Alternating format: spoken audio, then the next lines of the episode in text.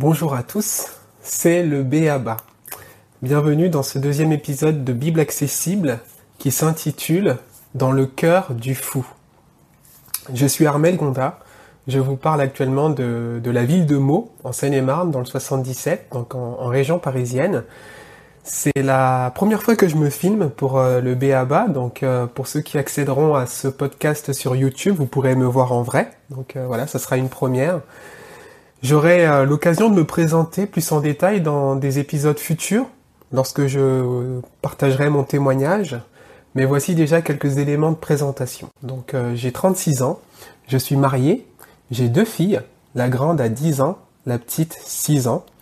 Je suis donc le fondateur du site internet bible.xyz. Ce site a pour objectif de rendre la Bible accessible en la présentant avec pertinence dans le contexte d'aujourd'hui. Si vous voulez en savoir plus, je vous invite à relire ou à réécouter la première publication qui s'appelle, euh, qui est intitulée C'est le BABA. C'est en quelque sorte la note d'intention du site qui explique son historique et sa raison d'être.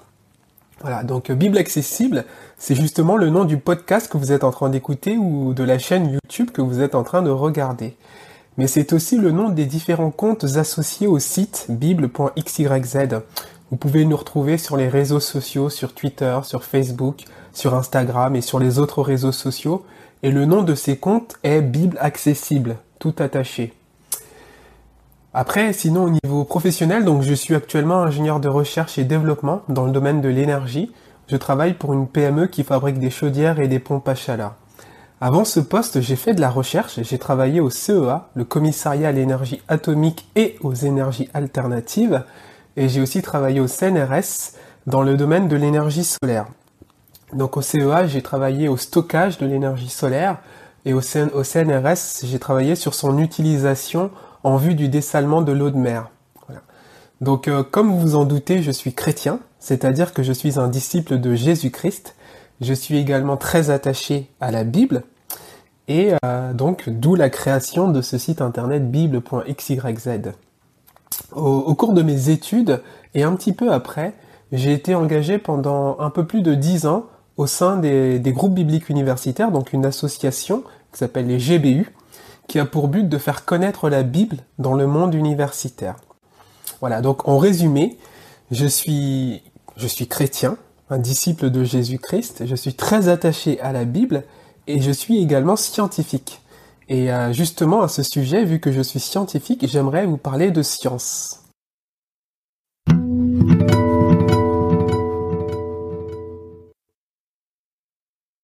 Une, euh, petite explication pour ceux qui, qui écoutent le podcast. Donc, euh, je suis en train de tenir actuellement entre les mains le numéro 1235 de Science et Vie, qui s'intitule Pourquoi on croit en Dieu? Les mathématiques ont enfin la réponse. Eh bien, mes très chers auditeurs, le verdict des matheux a de quoi nous sidérer. Dans le premier épisode, j'avais promis de revenir sur euh, Apocalypse 21, versets 1 à 8, où il est question justement de, de Dieu qui s'appelle euh, lui-même Alpha et Oméga. J'ai bien et bien commencé le sujet, mais j'ai tellement été encouragé par euh, ce, numéro étonnant de Science et Vie que j'ai changé mon plan en décidant d'écrire euh, cet article et de publier donc ce, podcast et cette vidéo sur, euh, sur le sujet avant de retourner à l'oméga de la Bible. Voilà. Donc euh, cet été, alors que je déchiffrais cet étonnant numéro de, de Science et Vie, un passage a tout particulièrement retenu mon attention et je vais vous le lire. Donc ce passage se situe à la page numéro 66 et dit ceci. Soulignons surtout que ce travail ne valide pas la pertinence de la foi, mais sa cohérence. Le théorème n'affirme pas que Dieu existe réellement, juste qu'il est irrationnel de dire qu'il n'existe pas, ce qui, en soi, est déjà renversant. Je, relis. Le théorème n'affirme pas que Dieu existe réellement, juste qu'il est irrationnel de dire qu'il n'existe pas ce qui en soi est déjà renversant. Oui, renversant, c'est bien le mot approprié. Dans ce deuxième épisode de Bible accessible, euh, j'aimerais vous expliquer un peu en détail pourquoi j'ai choisi en fait d'aborder ce sujet. En fait, euh, peu de temps après avoir lu ce numéro de Science et Vie, euh, j'ai fait un rêve, un rêve assez euh, assez particulier qui m'a un peu un peu surpris. J'étais dans ce rêve, j'étais avec ma femme et mes deux filles, on était en voiture et on, on roulait dans un petit village et euh, on est passé devant un, arrêt de, de, bus et on a vu euh, une personne qu'on connaissait, en tout cas une, une, fille que ma femme connaissait de, de, son enfance. Et cette fille était accompagnée de son compagnon et peut-être d'un ou, ou, deux enfants. Donc on, décide de s'arrêter et on, vient saluer ces personnes et on commence un peu la discussion et, en discutant un peu avec le compagnon de cette fille, il me, il me dit qu'il est, euh, qu'il est athée, donc qu'il ne croit pas en Dieu.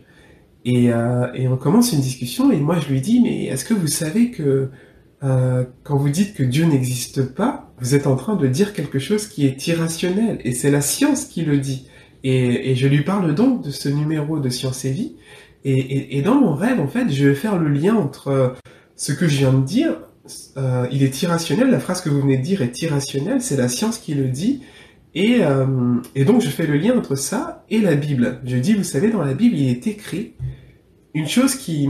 Il y a un verset qui dit à peu près la même chose et qui se trouve dans le psaume numéro 14 qui dit, Le fou dit dans son cœur, il n'y a pas de Dieu.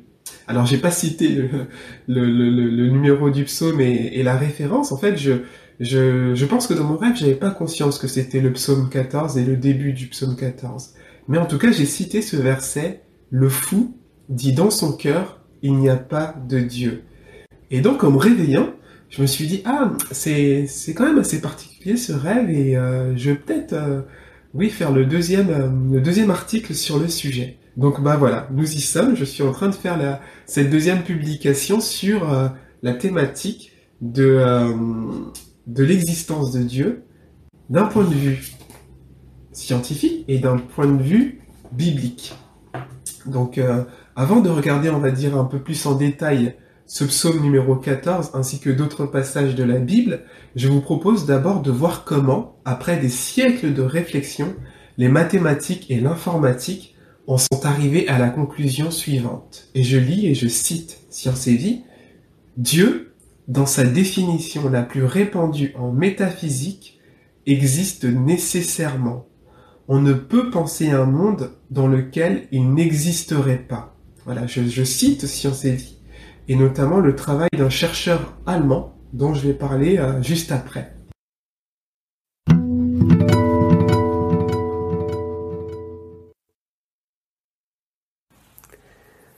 Un être suprême existe nécessairement. C'est le titre que j'ai donné à cette partie, et euh, c'est aussi le titre de l'article scientifique qui a été publié par un, chercheur allemand qui s'appelle Chris Benzmüller, et je vous en parlerai euh, dans cette partie.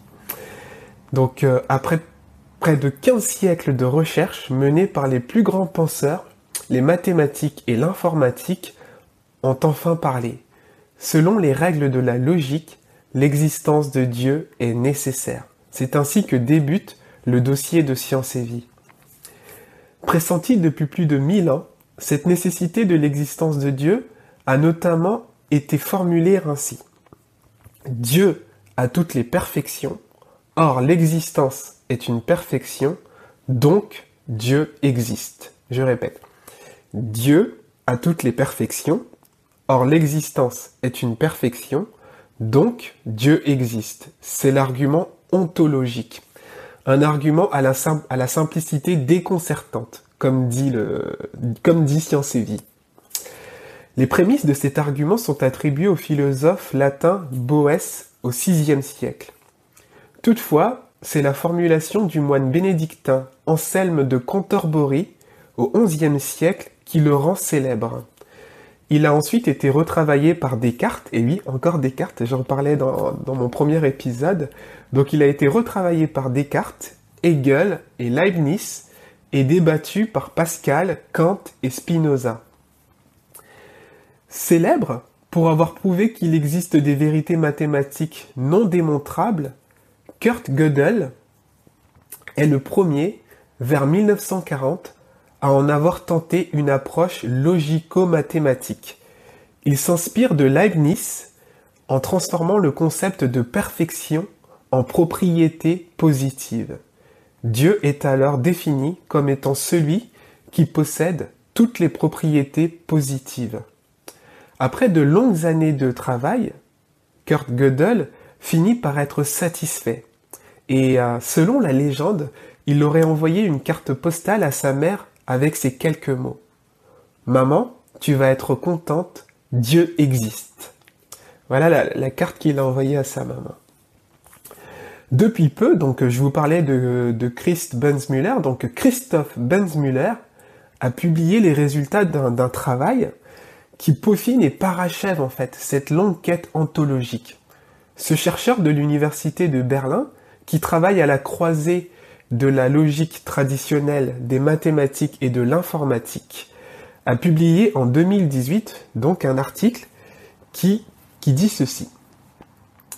Le logiciel a vérifié la justesse de l'argument ontologique selon laquelle Dieu est nécessaire à tout système de pensée logique. Et l'ordinateur a parlé. L'énoncé Dieu existe est une proposition vraie au sens logique et mathématique. Voilà. Donc selon Christ Benzmüller, si quelqu'un de profondément athée acceptait la définition de départ et acceptait également les axiomes et la logique, il serait irrationnel de sa part de ne pas en admettre la conclusion, qui est Dieu existe nécessairement. Science et Vie a bien raison d'insister sur le fait que le théorème n'affirme pas que Dieu existe réellement, juste qu'il est irrationnel de dire qu'il n'existe pas. Grosso modo, la prochaine fois que quelqu'un vous dira Dieu n'existe pas, il faudra lui demander de définir le terme Dieu. Et si derrière ce mot, il pense à un être qui est parfait, qui a toutes les perfections ou toutes les propriétés positives, alors son affirmation est tout simplement irrationnelle. Et je le répète, cette affirmation, Dieu n'existe pas, est irrationnelle. Et c'est la science qui le dit. En effet, si Dieu est celui qui a toutes les perfections, il est donc parfait, il a toutes les propriétés positives, étant donné que l'existence, le fait d'exister, est une propriété positive, est une perfection, donc Dieu existe nécessairement. Voilà en fait ce que nous dit l'argument ontologique. Dieu existe nécessairement, si c'est bien celui qu'on définit comme étant, comme étant euh, euh, celui qui a toutes les propriétés positives. Voilà. Pour conclure donc cette partie, je reprends les mots de Gérard Huet, un logicien à l'INRA, donc euh, qui parle dans ce dossier de Science et Vie. Il dit ceci Il faut prendre ce travail hors norme avec un peu de distance Dieu existe, on en a la preuve, c'est effectivement la conclusion de Gödel. Mais si l'on voulait être plus précis, nous devrions dire que l'union des essences positives est une notion cohérente.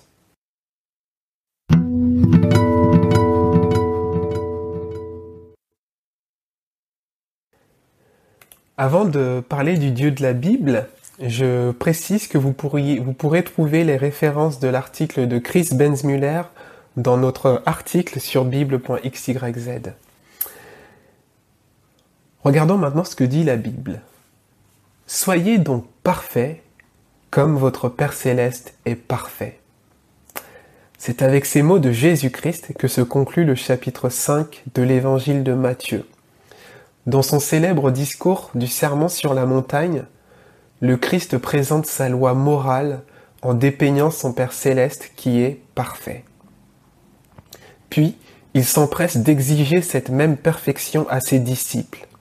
Soyez parfaits, comme votre Père céleste est parfait. Vaste programme, comme disait le général. De nombreux autres passages bibliques témoignent de la perfection divine. En voici deux exemples. Dans Ésaïe 6, verset 3, on peut lire ceci. Saint, Saint, Saint est l'Éternel, le Maître de l'univers. sa gloire remplit toute la terre. On peut lire également dans Jacques 1, les versets 16 et 17. Ne vous y trompez pas, mes frères et sœurs bien-aimés. Tout bienfait et tout don parfait viennent d'en haut. Ils descendent du Père des Lumières, en qui il n'y a ni changement, ni l'ombre d'une variation. Pour quiconque a l'habitude de lire la Bible, on s'aperçoit, en fait, en, la lisant, que le Dieu de la Bible est parfait. Il possède toutes les perfections de Leibniz et par conséquent toutes les propriétés positives de Gödel. Alors, d'après la preuve ontologique, l'éternel existe donc nécessairement. Il est important de noter que la proposition l'éternel existe nécessairement est un pléonasme, une tautologie, mais aussi un truisme ou à la rigueur une lapalissade, sur laquelle il faut absolument nous arrêter. En effet, il est très important d'examiner le mot éternel. C'est un nom que Dieu se donne lui-même au début de la Bible, dans la Genèse. Ce nom est la, traduction française du tétagramme, aussi traduit par Je suis celui qui suis. Il définit parfaitement le Dieu de la Bible. On pourrait l'exprimer ainsi. Être, dans le sens d'exister, est un attribut très important de Dieu dans la Bible, du Dieu de la Bible en tout cas. Au regard de ce que nous avons déjà vu, le nom éternel que Dieu se donne lui-même est hautement significatif et semble faire écho à l'argument ontologique. Dire l'Éternel existe nécessairement, c'est comme dire Jésus sauve. Ce sont deux pléonasmes qui affirment deux vérités essentielles. Le salut de Jésus fera l'objet d'une future publication. En attendant, sachez que Jésus sauve, c'est le nom d'un podcast enquête de 9 épisodes que je vous conseille vivant. Je mettrai le lien dans la description. Jésus sauve, c'est un pléonasme parce que Jésus signifie l'Éternel sauve. Et donc c'est l'Éternel sauve, sauve. C'est un pléonasme. Et ce pléonasme, justement, il est, euh, expliqué dans, l'épisode numéro 5 de, cette, de ce podcast enquête qui s'appelle Jésus sauve et dont je mettrai la lien en description. Ce, podcast il porte en fait sur le tag Jésus sauve qui a envahi les rues de Paris en novembre 2018. J'en profite aussi donc pour vous rappeler notre podcast à nous qui s'appelle Bible accessible, le B à bas, et euh, n'hésitez pas à vous abonner et euh, notamment à la newsletter. je mettrai le lien également dans la description. Retournons maintenant à l'Éternel. Pourquoi le Dieu de la Bible se donne-t-il ce nom si particulier et significatif? Comme déjà dit, ne serait-ce pas pour faire écho à cette fameuse preuve ontologique instinctivement inscrite en nous? Peut-être bien que oui. Je cite cet article de Science et Vie. Non pas que ce soit suivant un raisonnement conscient que les humains et accéder à cette entité surplombant le monde de sa perfection, mais la foi et son incroyable universalité a pu être influencée par cette nécessité de l'existence divine, inscrite dans la logique et la pensée. Voilà, ce que dit Science et Vie.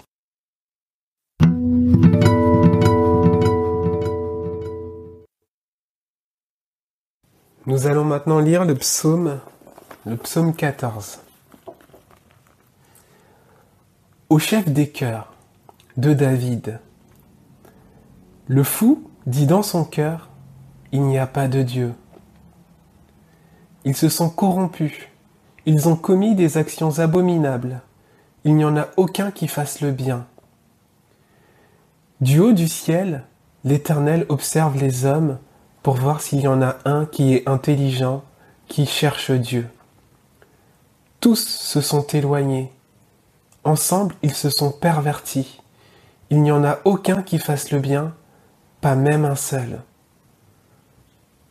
Tous ceux qui commettent l'injustice n'ont-ils aucune connaissance? Ils dévorent mon peuple, ils le prennent pour nourriture. Ils ne font pas appel à l'Éternel. C'est alors qu'ils trembleront d'épouvante, car Dieu est au milieu des justes. Vous bafouez l'espoir du malheureux, sachez que l'Éternel est son refuge. Oh Qui accordera depuis Sion la délivrance à Israël? Quand l'Éternel rétablira son peuple, Jacob sera dans l'allégresse, Israël se réjouira.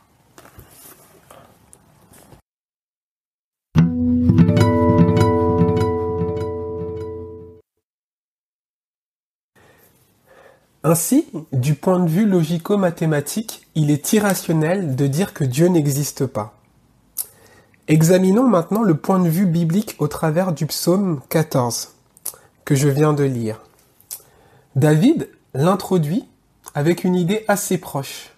Le fou dit dans son cœur, il n'y a pas de Dieu. En effet, les termes irrationnel et fou sont des synonymes. Cependant, une petite nuance est à préciser ici. C'est le fait de dire Dieu n'existe pas qui est qualifié d'irrationnel par Christophe Benzmüller. Alors que dans le psaume 14, c'est la personne qui prononce ces paroles, qui est folle. Malgré cette nuance, la proximité des deux affirmations mérite d'être soulignée. Dans le psaume, le terme fou est la traduction du mot Nabal en hébreu, aussi parfois traduit par insensé. Dans l'Ancien Testament, cette folie est personnifiée par un personnage ingrat, dont la funeste histoire nous est relatée dans le chapitre 25 du premier livre de Samuel.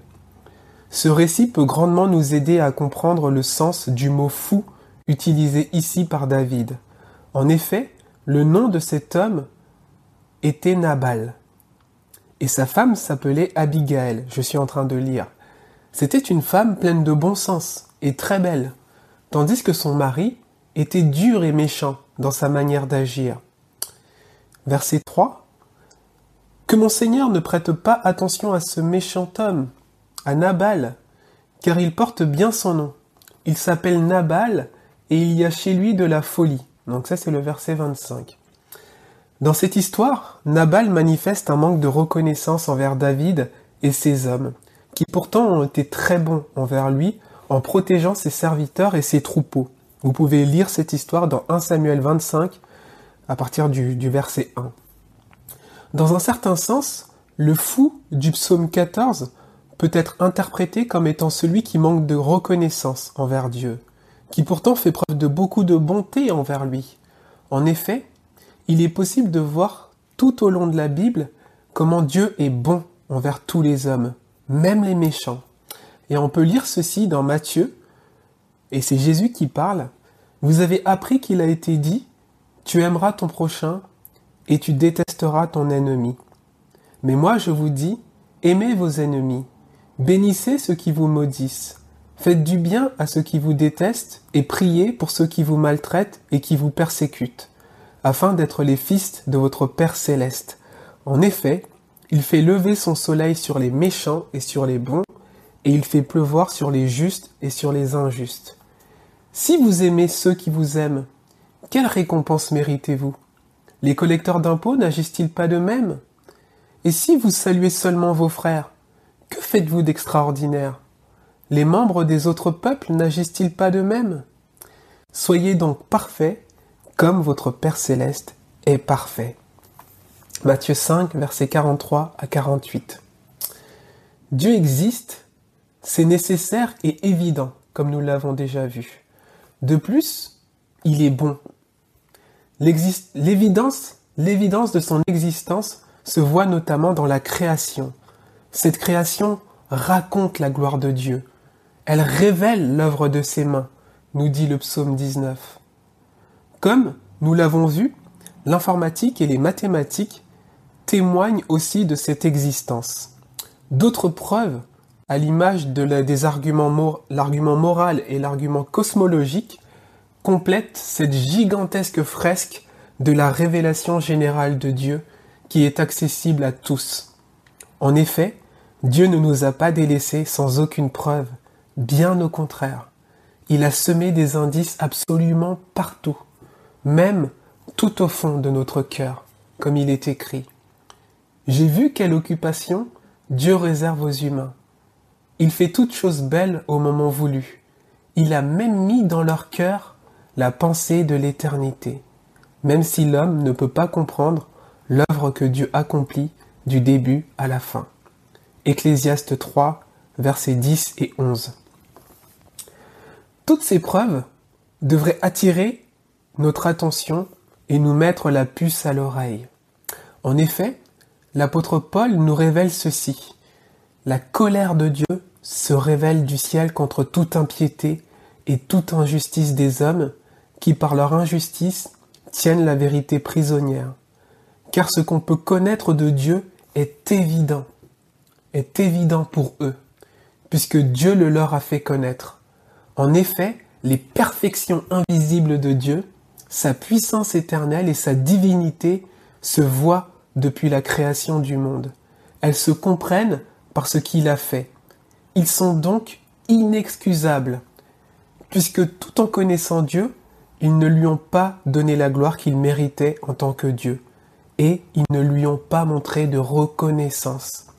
Au contraire, ils se sont égarés dans leur raisonnement et leur cœur sans intelligence a été plongé dans les ténèbres. Ils se vantent d'être sages, mais ils sont devenus fous. Romains 1, versets 18 à 22. Face à tant d'évidence, c'est une pure folie que de nier cette vérité pourtant si essentielle. C'est être un peu comme l'inexcusable Nabal, qui a manqué de reconnaissance envers David. Et le constat d'Abigaël, sa femme, est sans équivoque. Il porte bien son nom. Il s'appelle Nabal, et il y a chez lui de la folie, dit-elle. Faire preuve de cette même folie à l'endroit de Dieu n'est pourtant pas sans conséquence.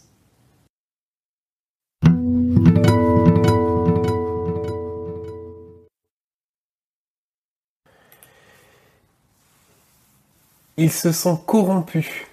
Ils ont commis des actions abominables. Il n'y en a aucun qui fasse le bien. Tous se sont éloignés. Ensemble ils se sont pervertis. Il n'y en a aucun qui fasse le bien, pas même un seul. Effectivement, la Bible révèle que nous sommes tous coupables devant Dieu. Étant parfait, l'Éternel est en droit d'exiger cette même perfection à ses créatures. Soyez parfaits comme votre Père céleste est parfait, disait Jésus. Avec un peu d'humilité, force est de constater que nous sommes tous très très très loin du 20 sur 20 pourtant exigé.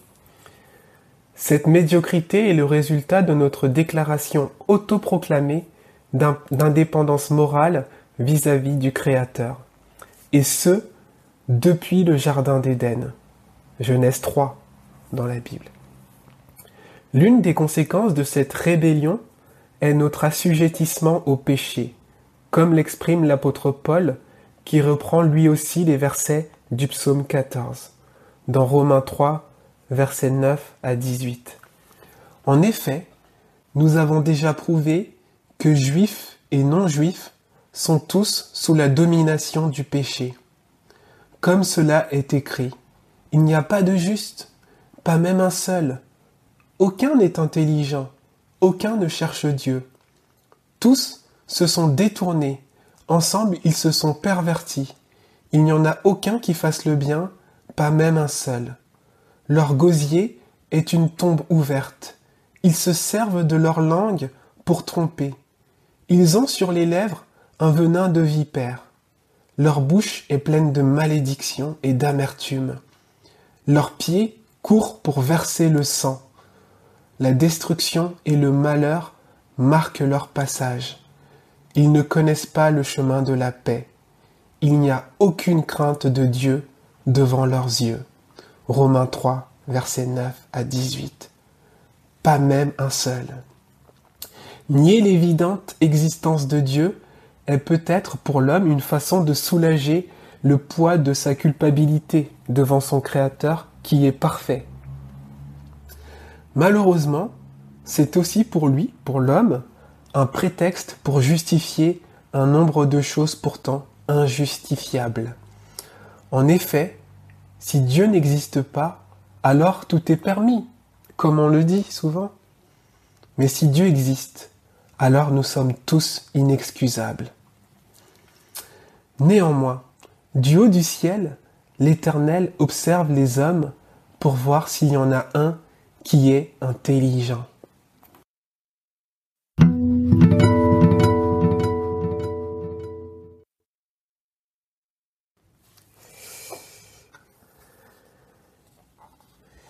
Quel sentiment vous procure le désespéré de Gustave Courbet en illustration de cette publication? Pour ma part, j'ai l'impression de voir un homme qui fait face à un avenir inéluctable et terriblement angoissant. Il se rend compte de son immense erreur. Dans la Bible, un futur événement singulier causera pareil désespoir chez de nombreuses personnes. L'apôtre Paul évoque cet événement dans son discours d'Athènes. Je lis dans Actes chapitre 17 à partir du verset 22. Paul, debout au milieu de l'aréopage, dit Athéniens, je vous trouve à tout point de vue extrêmement religieux. En effet, en parcourant votre ville et en examinant les objets de votre culte, j'ai même découvert un autel avec cette inscription à un Dieu inconnu. Celui que vous révérez sans le connaître, c'est celui que je vous annonce. Le Dieu qui a fait le monde et tout ce qui s'y trouve est le Seigneur du ciel et de la terre, et il n'habite pas dans des temples faits de la main d'homme, de l'homme. Il n'est pas servi par les mains humaines, comme s'il avait besoin de quoi que ce soit, lui qui donne à tous la vie, le souffle et toutes choses. Il a fait en sorte que tous les peuples, issus d'un seul homme, habite sur toute la surface de la terre. Et il a déterminé la durée des temps et les limites de leur lieu d'habitation. Il a voulu qu'ils cherchent le Seigneur et qu'ils s'efforcent de le trouver en tâtonnant, bien qu'il ne soit pas loin de chacun de nous. En effet, c'est en lui que nous avons la vie, le mouvement et l'être, comme l'ont aussi dit quelques-uns de vos poètes. Nous sommes aussi de sa race. Ainsi donc, puisque nous sommes de la race de Dieu, nous ne devons pas croire que la divinité ressemble à de l'or, à de l'argent ou à de la pierre sculptée par l'art et l'imagination de l'être humain. Sans tenir compte des temps d'ignorance, Dieu annonce maintenant à tous les êtres humains, partout où ils se trouvent, qu'ils doivent changer d'attitude, parce qu'il a fixé un jour où il jugera le monde avec justice par l'homme qu'il a désigné. Il en a donné à tous une preuve certaine en le ressuscitant. Acte 17, versets 22 à 31. J'imagine encore le désespéré avoir vécu toute sa vie en clamant haut et fort Dieu n'existe pas. Dieu n'existe pas. L'un après l'autre, il a méthodiquement écarté d'un revers de la main les indices de la révélation générale de Dieu. Finalement, un jour, un chrétien lui a offert une Bible, la révélation toute particulière de Dieu. Il l'a acceptée par politesse, mais ne l'a jamais ouverte, à cause des préjugés qu'il avait sur les religions. Le coup de pinceau de Gustave Courbet saisit alors le moment fatidique Trop tard. C'est la fin. Il se rend compte de son orgueil, de son égocentrisme, de sa malhonnêteté intellectuelle, de sa vie toute superficielle.